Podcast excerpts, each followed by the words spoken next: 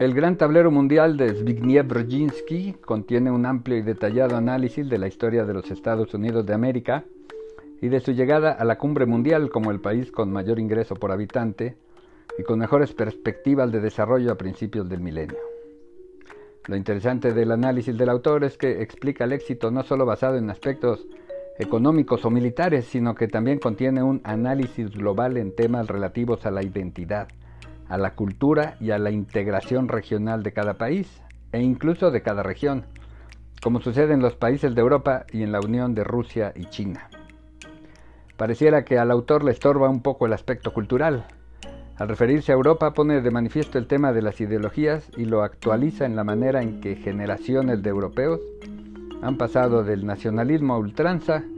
a una manera de ver la vida más tendiente al placer y a la despreocupación social. El europeo promedio está más preocupado en acceder a un bienestar placentero que en sacrificarse por el país. Pues los estados se han vuelto benefactores del individuo, ahorrándole el esfuerzo para acceder a ciertos servicios que en otros países no solo no son de acceso popular, sino que francamente no existen. Lo que para el autor es un paternalismo de Estado, para otros será un populismo exacerbado. En el derecho humano a la autodeterminación fluctúan las obligaciones estatales. En la más esencial teoría del Estado es medular establecer las obligaciones y los derechos de las partes del llamado contrato social.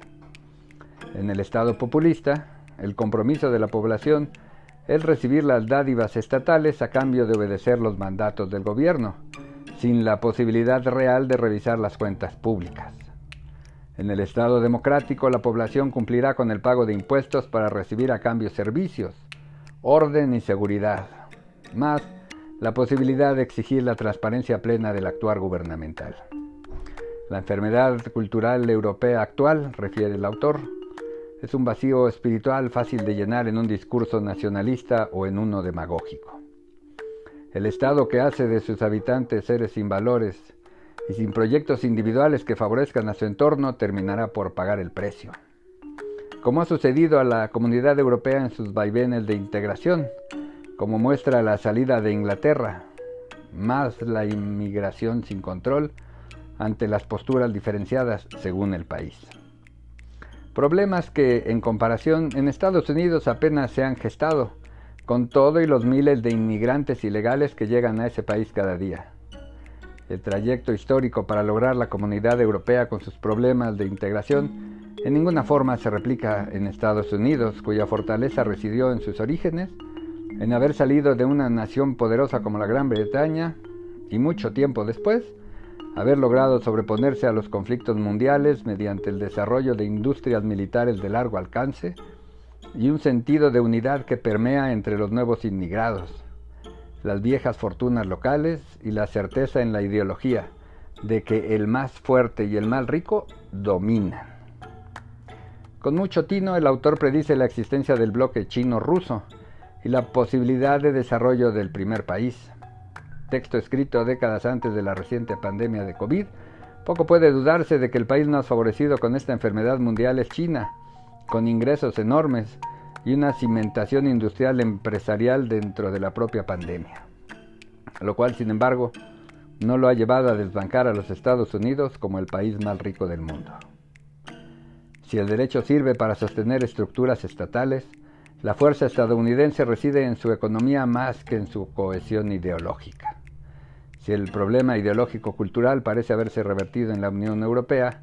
lo mismo sucede en los Estados Unidos, donde la falta de compromiso ideológico nacionalista ha derivado en conflictos de índole racial y social. El hedonismo también ha llegado a Estados Unidos, y en su falta de nobleza aristocrática los actores del entretenimiento masivo parecen haber cubierto ese hueco del nicho social que, a pesar del intento histórico de abandonar los moldes de la monarquía británica, han caído en otra peculiar aristocracia basada en la popularidad mediática y las ganancias que ello conlleva. Los actores más importantes de Hollywood parecen tener un mayor peso social que los políticos de carrera, como puede comprobarse con la llegada de un fisicoculturista a la gubernatura de California y de un personaje de la lucha libre a la gubernatura de Minnesota. En correlación a esta fama buscada como valor colectivo, se encuentra el consumo como medida de éxito social. Pero este no puede ser sostenido en una sociedad como la estadounidense, en donde los índices, índices de crecimiento económico no corresponden a las expectativas de una población que por un lado desea vivir el sueño americano, donde un esfuerzo sostenido debe dar ganancias mayúsculas a pesar de las disparidades en oportunidad de crecimiento,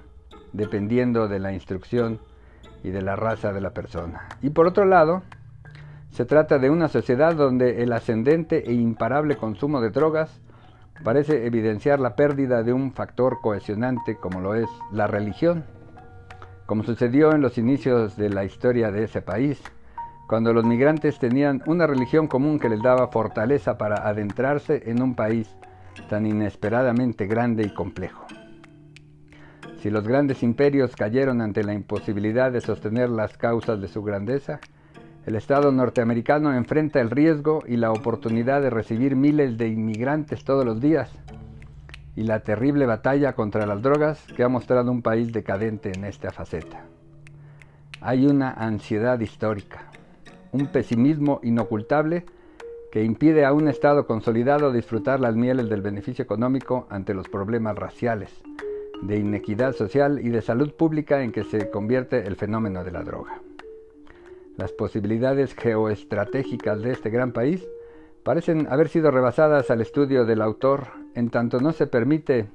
el análisis de las redes sociales